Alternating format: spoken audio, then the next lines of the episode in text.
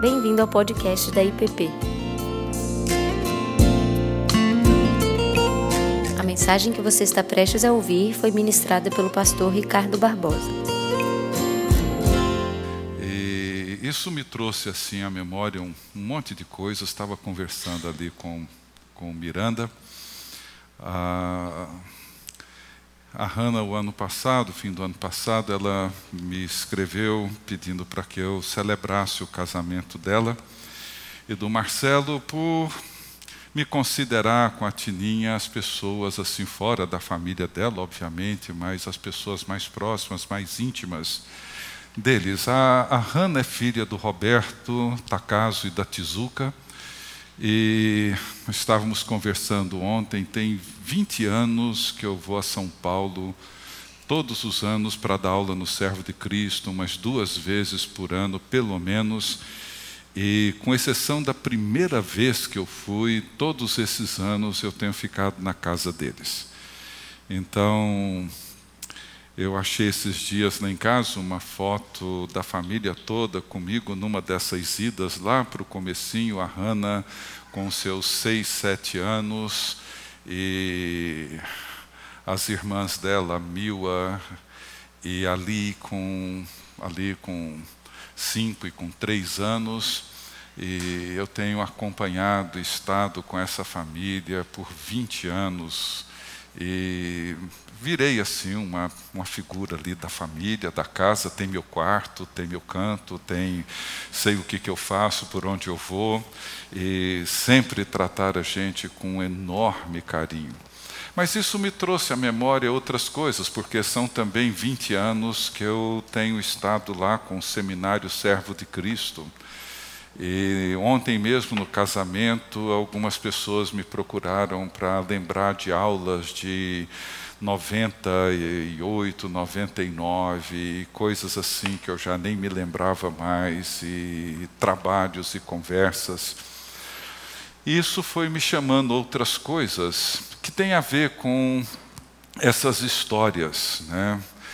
Esse ano, por exemplo, nós estamos comemorando os 25 anos do projeto Grão de Mostarda, que o Valdir, o Osmar, no começo, o pastor Ricardo Gondim, depois o Ziel e eu temos estado há 25 anos caminhando com grupos diferentes de jovens, trabalhando no processo de formação e de crescimento espiritual desses jovens, uma das experiências ricas. Hoje nós temos uma rede de amigos pelo país inteiro e fora do país que já passaram por esse movimento.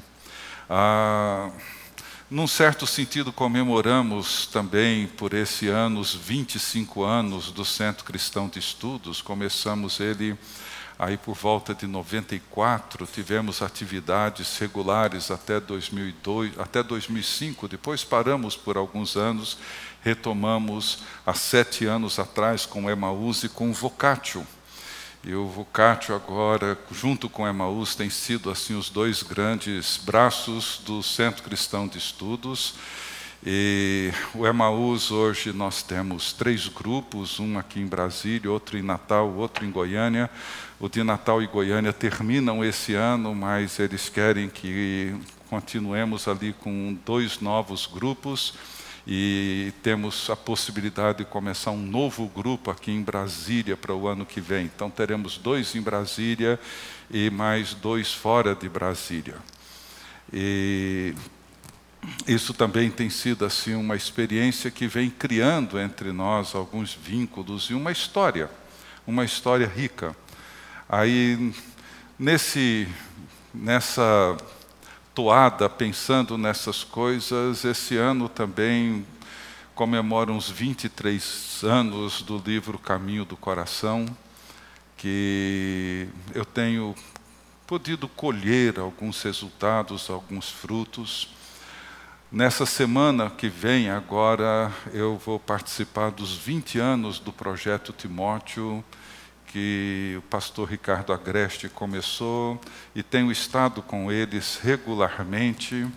Então, essas memórias e tantas pessoas e tantos fatos e tantos marcos têm sido para mim uma forma extraordinária de inspiração e faz parte de um esforço que não é tão simples, não é tão trivial de conectar essas coisas com outras histórias e com outras narrativas que são bem maiores e que estão muito além de tudo que eu posso pensar ou imaginar.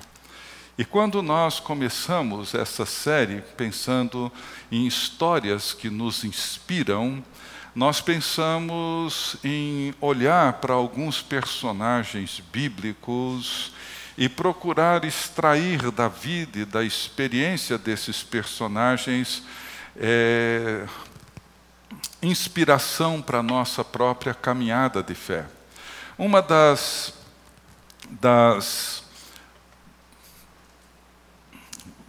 uma verdade, melhor dizendo, que precisamos considerar e que precisamos pensar, sejam os mais jovens, sejam os mais velhos, é de que maneira a nossa história, cada um de nós tem uma história particular, uma história singular, uma história única.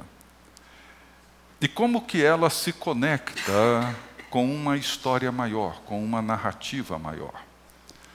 Nós temos é, grandes narrativas, sejam elas religiosas, sejam elas ideológicas. As religiões, as grandes religiões, como o islamismo, como o budismo, como o cristianismo, como outras religiões, ou ideologias como o marxismo e vários outros, eles criam e oferecem uma grande narrativa, uma grande história. Uma história onde a história das pessoas, de uma forma ou de outra, dos seguidores, seja das religiões ou das ideologias, se encontram de alguma maneira. Às vezes podem até se frustrarem, mas elas se encontram. Eu, pessoalmente, acredito que a maioria de nós aqui crê que o cristianismo oferece uma extraordinária, talvez a uma completa, uma narrativa riquíssima, com começo, com meio e com fim. Isso é importante porque muitas vezes a nossa história, a nossa narrativa particular, quando eu penso na minha história, eu consigo lembrar, como lembrei, tenho lembrado nesse final de semana, de vários acontecimentos, de vários eventos, de vários episódios. Obviamente não me lembro de todos, não me lembro sequer da maioria, não me lembro de fatos ah, da maioria deles quando algumas pessoas me procuram falando sobre alguma conversa, sobre algum. Eu não me lembro daquilo. Ou seja, a minha memória para o meu passado ela é extremamente limitada e a minha expectativa em relação ao futuro ela é completamente desconhecida. Mas quando eu consigo olhar para a minha história dentro de uma grande narrativa, e me vejo como parte dessa narrativa, mesmo não sabendo quais serão os próximos eventos, como que a minha história seguirá, eu consigo dar sentido para a minha história pessoal quando eu a vejo inserida dentro de uma grande história. Portanto, é muito importante que cada um de nós consiga, em algum momento, responder a essa pergunta: de que história ou de que grande narrativa a sua história pessoal é parte? Se você não é capaz de responder a essa pergunta, você corre o risco de olhar para a sua história de uma maneira muito confusa, de querer dar ao seu presente um sentido e uma, um, buscar alguma forma de realização que certamente não acontecerá, e isso trará sobre você uma enorme frustração. Então, quando nós olhamos para essas histórias desses personagens bíblicos, é claro que nós temos a vantagem de olhar para trás, de conseguir conectar a história deles com uma grande história. Mas é muito importante perceber como que eles reagiram e mais do que isso, como que o próprio Deus atuou na história particular deles para fazer com que a vida deles encontrasse significado mesmo que enquanto vivendo eles poderiam não perceber o sentido, o significado da sua própria existência.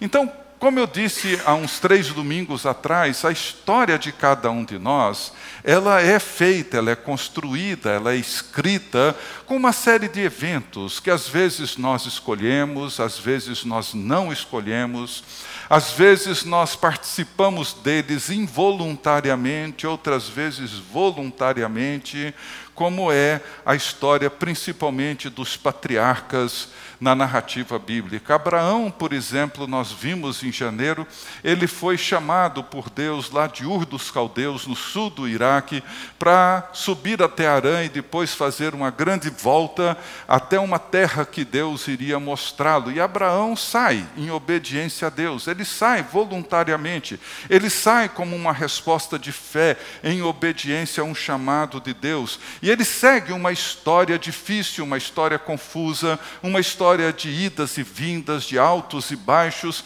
mas ele segue por essa história e Deus promete a ele que iria abençoá-lo e ele seria uma bênção e abençoaria outras pessoas. Deus disse assim: De ti farei uma grande nação, e te abençoarei, e te engrandecerei o nome, se tu uma bênção. Abençoarei os que te abençoarem, amaldiçoarei os que te amaldiçoarem. Em ti serão benditas todas as famílias da terra. E ele sai, voluntariamente. Ele experimenta a graça de Deus e vê a sua fé sendo moldada por Deus a cada evento, a cada experiência, a cada passo, a cada dia.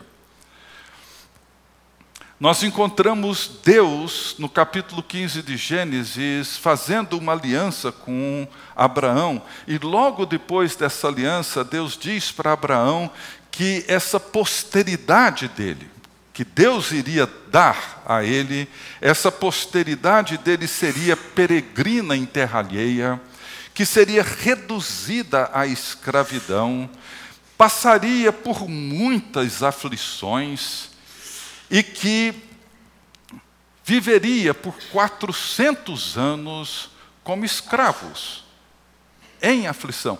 Havia uma história havia um propósito, havia um grande caminho, uma grande história que Deus estava escrevendo.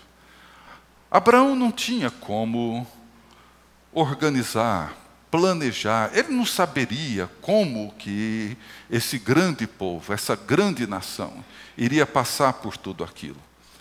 Nós vemos na sequência seu filho Isaque, que vive mais ou menos a mesma coisa que Abraão viveu, a história de Isaac é uma história um pouco mais reduzida, um pouco mais limitada. Depois seguimos a história de Isaac com a história de Jacó, filho de Isaac, filho gêmeo de Isaú. E a história de Jacó já não é uma história de uma pessoa que sai, que se movimenta por espontânea vontade, em obediência a Deus, por seguir um caminho que Deus mostrou. Não. A história de Jacó é a história de fuga. É a história de um homem que foge da ira do seu irmão. Ele foge pelo medo do seu irmão assassiná-lo, pelo medo do seu irmão destruí-lo, feri-lo. E ele foge. E a história de Jacó é uma história confusa. É uma história onde ele engana e é enganado. E muitas vezes as nossas histórias são assim. Muitas pessoas vieram aqui para Brasília porque escolheram, porque quiseram, outras porque fizeram um concurso, passaram, vieram para cá, outras estão aqui sem nunca terem desejado estar aqui, querem voltar, querem ir para um outro lugar. Muitas vezes nós nos movemos por fuga, nós nos movimentamos porque queremos sair de um determinado contexto, nós fazemos isso por medo, nós temos inúmeras razões, mas mas é preciso entender como que nesses movimentos voluntários ou involuntários, nessas situações de vidas boas ou ruins que nós vivenciamos, de que maneira tudo isso pode estar conectado com um grande projeto, com uma grande história. E a história segue, e Jacó, filho de Isaac, que rouba o direito da sua primogenitura, da primogenitura do seu irmão Isaú, e temendo a vingança, ele foge, ele casa e é enganado pelo seu sogro. Ele amava Raquel, filha de Labão, oferece-se para trabalhar sete anos para Labão em troca dessa esposa que ele amava. E quando ele casa, ele descobre no dia seguinte que não era Raquel, era Lia com quem ele havia casado, outra filha de Labão. E aí ele trabalha por mais sete anos para poder então casar com Raquel. Com Lia, Jacó teve seis filhos.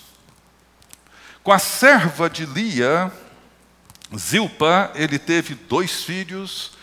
Com Raquel, ele teve dois filhos. José, o nosso personagem de hoje, e Benjamim, e com a serva de Raquel, mais dois filhos.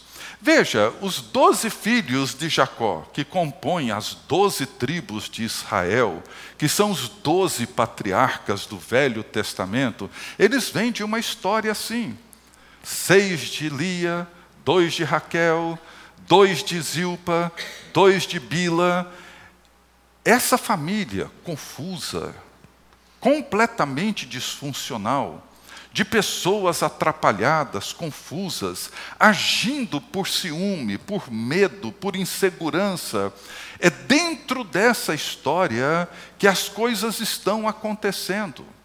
Eles não estão sabendo de tudo o que está acontecendo, mas algo muito maior do que eles imaginam está sendo construído, sendo tecido, sendo moldado, sendo forjado.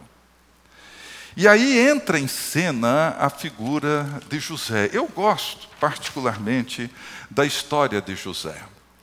E eu vou rapidamente comentar aquilo que vocês já sabem, obviamente, mas José, ele dentro dessa estrutura disfuncional da família de Jacó, ele torna-se o filho predileto de Jacó. E o filho que Jacó tem uma predileção, um carinho, um zelo, uma preocupação maior. Ele é o filho da sua velhice. Ele é o filho com Raquel, a mulher que ele primeiro amou. Então, José, ele tem essa predileção do pai. E na medida em que esse sentimento do pai prevalece e cresce em relação a José, isso desenvolve um ciúme, uma inveja, sentimentos muito ruins, sentimentos muito perversos na mente, na alma, no coração dos seus irmãos. Sabemos que isso acontece nas famílias. Sabemos que filhos, quando se veem preteridos, quando percebem que o pai ou a mãe tem uma determinada predileção, sentimentos confusos, sentimentos ruins, eles brotam dentro da gente. E isso gerou um sentimento assim que foi crescendo, crescendo, crescendo. José, ele tem dois sonhos. Ah, e nesses dois sonhos, em ambos os sonhos, ele vê a sua família, inclusive seus pais, os seus onze irmãos e seus pais se curvando diante dele. O sonho envolve outros objetos, outras imagens, mas ele é bem explícito, não havia nenhuma dificuldade para que os irmãos de José entendessem, interpretassem esse sonho. Os irmãos de José e os seus pais se curvavam diante dele. E é claro que, diante de um sonho assim, o ódio, o, ou melhor, o ciúme, a inveja dos irmãos se transforma num ódio e num ódio assassino. E num dia em que Jacó pede para que José visite seus irmãos e veja como eles estão, quando os irmãos o veem à distância, eles arquitetam um plano para matar o seu irmão e para destruir, acabar com a sua vida. E um dos irmãos de José, ele intervém nessa nesse plano de assassinato e acaba ajudando os irmãos a organizar uma coisa não não necessariamente melhor, mas menos trágica. Ele é então lançado dentro de um poço e depois vendido como escravo para uma caravana de ismaelitas que passavam por ali. Pegam a túnica que o pai havia feito e dado a ele, rasgam essa túnica, mancham com sangue de algum animal e voltam para casa dizendo que José havia sido atacado por feras e que havia morrido. E o pai então lamenta e pranteia a morte do seu filho, seu filho querido, seu filho predileto. Podemos imaginar a dor de Jacó, já idoso, em relação a essa perda trágica do seu filho. E José segue com essa caravana de ismaelitas, como um escravo agora, deixa a condição de um filho predileto e vai viver agora na condição de um escravo, e ali no Egito ele é vendido como escravo para uma família de um senhor chamado Potifar.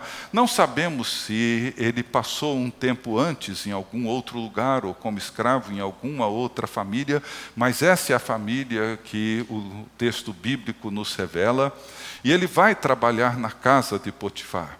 E no tempo que ele trabalha ali, ele se mostra uma pessoa muito prestativa, muito íntegra, muito competente, zelosa em tudo o que faz e, sobretudo, fiel a Potifar. E numa das viagens de Potifar, a mulher dele, vendo que José era um jovem de bela estatura, um jovem bonito, ela se lança sobre ele, tentando seduzi-lo. E José, em virtude da sua fidelidade a Deus e ao seu patrão, ele se recusa à sedução daquela mulher e ele foge. E na sua fuga, ela fica com a túnica dele e então o acusa de assédio sexual um assédio que nunca existiu, e por causa disso, ele então perde a confiança do seu patrão, do seu senhor, é colocado numa prisão no Egito e por ali ele fica. Não sabemos quanto tempo ele ficou, mas você pode imaginar as condições de uma cadeia no Egito, quatro mil anos atrás, sem direitos humanos, sem saneamento básico, sem as menores condições de higiene. Você pode imaginar o que era ser um prisioneiro no Egito há quatro mil anos atrás. José foi um prisioneiro ali no Egito. Mas ali na prisão, ele permanece como um jovem íntegro ele permanece como uma pessoa com um profundo e sincero temor a Deus. E ele torna o ambiente da cadeia um ambiente melhor. E num dado momento, o copeiro e o padeiro que estavam presos tiveram sonhos e José os interpretou.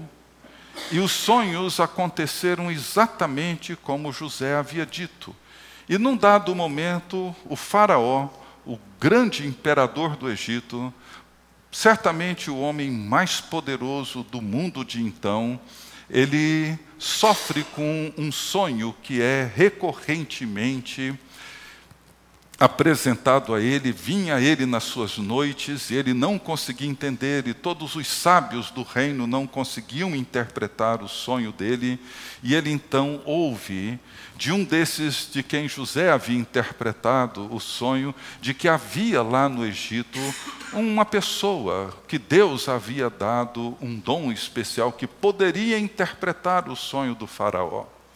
Então Faraó manda chamar José conta José seu sonho. José então interpreta o sonho de Faraó e, diante da maneira correta, da maneira sábia como José coloca isso diante de Faraó, Faraó então o toma como um, um CEO do Egito, um executivo do Egito, um vice-primeiro-ministro do Egito, ou primeiro-ministro do Egito. Ele torna-se a pessoa mais poderosa do Egito abaixo do Faraó. Isso foram vários anos. José, entre o dia em que ele é vendido pelos seus irmãos como escravo, até o momento em que ele reencontra os seus irmãos e um pouco mais à frente reencontra com seu pai, isso foram mais de 20 anos.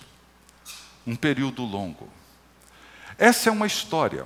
Ou seja, se Abraão tem uma narrativa, uma história pessoal onde ele escolhe, ele aceita um chamado, ele aceita seguir aquele caminho.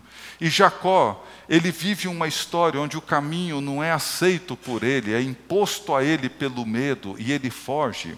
José vive uma história onde o caminho que ele segue não é um caminho nem escolhido, nem uma rota de fuga, é um caminho que ele nunca pensou na vida, nunca desejou, nunca quis, não tinha nada a ver com ele, não planejou aquilo, não esperava que aquilo acontecesse, seus planos eram outros, mas esse é o caminho que ele vive. Essa é a história de José, uma história completamente fora dos propósitos de José, do pai de José, de tudo aquilo que envolvia a vida dele. A grande questão, e eu volto aqui ao começo, é de que maneira nós podemos perceber Deus nas nossas histórias e de que maneira nós compreendemos as nossas narrativas pessoais dentro de uma grande narrativa, para que a nossa história consiga dar algum sentido, algum propósito, mesmo que a maioria dos eventos não sejamos capazes de compreendê-los e discerni-los. E tem duas coisas que eu queria comentar antes de terminar sobre a vida de José. A primeira delas, que para mim é muito importante na história de José, para sermos capazes de perceber a presença de Deus nas nossas narrativas pessoais, é a importância do que eu chamo da redenção das memórias. A redenção das memórias. Vejam bem, José, ele tinha tudo, todos os ingredientes emocionais, familiares, tudo, para se tornar uma pessoa revoltada, amargurada, com sentimentos de vingança, revolta.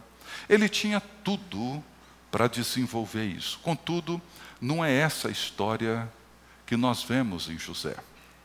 Então eu queria ler duas passagens a primeira encontra-se no capítulo 45.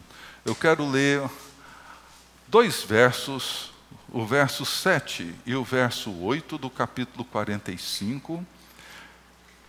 Diz assim, Gênesis 45, os versos 7 e 8. Diz assim: José, no encontro, no primeiro encontro que ele tem com os irmãos dele, ele diz assim: Deus me enviou adiante de vós para conservar vossa sucessão na terra e para vos preservar a vida por um grande livramento. Assim, não fostes vós que me enviastes para cá, e sim Deus, que me pôs por pai de Faraó e senhor de toda a sua casa e como governante, governador de toda a terra do Egito. Assim não fostes vós, e sim Deus. É isso que me faz pensar no sentido da redenção das nossas memórias. Quando José diz, não foram vocês, foi Deus, José não está ignorando o passado, deletando o passado, tentando apagar da memória o passado. Não, ele não faz isso. Ele apenas reafirma um fato que o acompanha, mesmo sem que ele soubesse do fim que aquilo tudo teria, o fato de que a sua história, a sua narrativa pessoal, sempre esteve nas mãos de Deus e não nas mãos dos seus irmãos ciumentos, invejosos, adoecidos. O fato é real, os irmãos o venderam, mentiram para o pai, a tragédia foi feita, mas quando José reencontra os seus irmãos, é como se as peças de um grande quebra-cabeça, um quebra-cabeça que José ainda não tinha todas as peças, mas ele já conseguia vislumbrar algo muito maior que estava em curso do que simplesmente ciúmes, invejas, brigas de família, conflitos entre irmãos, preferência de pais. Tinha algo muito maior do que isso e ele consegue conectar a sua história particular numa grande história. Não foram vocês, foi Deus. Foi Deus que fez tudo isso, Deus que criou todo esse caminho para que eu pudesse trazer salvação para minha casa e para minha família. Nos, no finzinho do livro de Gênesis, no capítulo 15, ah, perdão, capítulo 50, começando no verso 15, já diante da morte de Jacó, diz assim a partir do verso 15: Vendo os irmãos de José que seu pai já era morto, disseram: É o caso de José nos perseguir e nos retribuir certamente o mal todo que lhe fizemos. Portanto, mandaram dizer a José: Teu pai ordenou antes da morte, dizendo: Assim direis a José: Perdoa pois a transgressão de teus irmãos e o seu pecado, porque te fizeram mal. Agora, pois, te rogamos que perdoes a transgressão dos servos do Deus de teu pai. E José chorou enquanto lhe falavam. Depois vieram também seus irmãos e prostraram-se diante dele e disseram: Eis-nos aqui por teus servos. Respondeu-lhes José: Não temais. Acaso estou eu em lugar de Deus? Vós, na verdade, intentaste o mal contra mim, porém Deus o tornou em bem, para fazer como vedes agora, que se conserve muita gente em vida. Não temais, pois, eu vos sustentarei a vós outros e a vossos filhos. E assim os consolou e lhes falou ao coração. Coisa linda, não é? Uma memória redimida, uma história redimida. Ou seja, o passado de José não definiu nem o seu presente, nem o seu futuro. José poderia, ali diante dos seus irmãos, agir com toda fúria e vingança. Mas não. Mesmo com seus irmãos fazendo toda essa artimanha para se autopreservarem, mesmo não sendo honestos em nenhum momento com José, agindo muito mais pelo medo do que pela integridade, José ainda assim os consola e lhes fala ao coração e diz: Olha, vocês realmente tentaram me prejudicar, mas Deus tinha uma outra história, e essa outra história é que me interessa. Esse é o primeiro ponto. E o segundo É como que essa memória redimida, essa longa história em que José se mantém e se preserva, sendo íntegro para com Deus.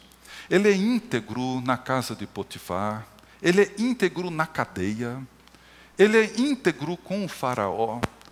Toda essa atitude de José, que é moldada pelo temor a Deus, fez com que ele cumprisse aquela promessa de Deus feita a Abraão, dizendo: Eu te abençoarei e por meio de ti serão abençoadas as famílias da terra. Os que te abençoarem, aqueles que te amaldiçoarem, serão amaldiçoados, mas aqueles que te abençoarem serão abençoados. Veja, a vida de José transforma a realidade cultural, econômica do Egito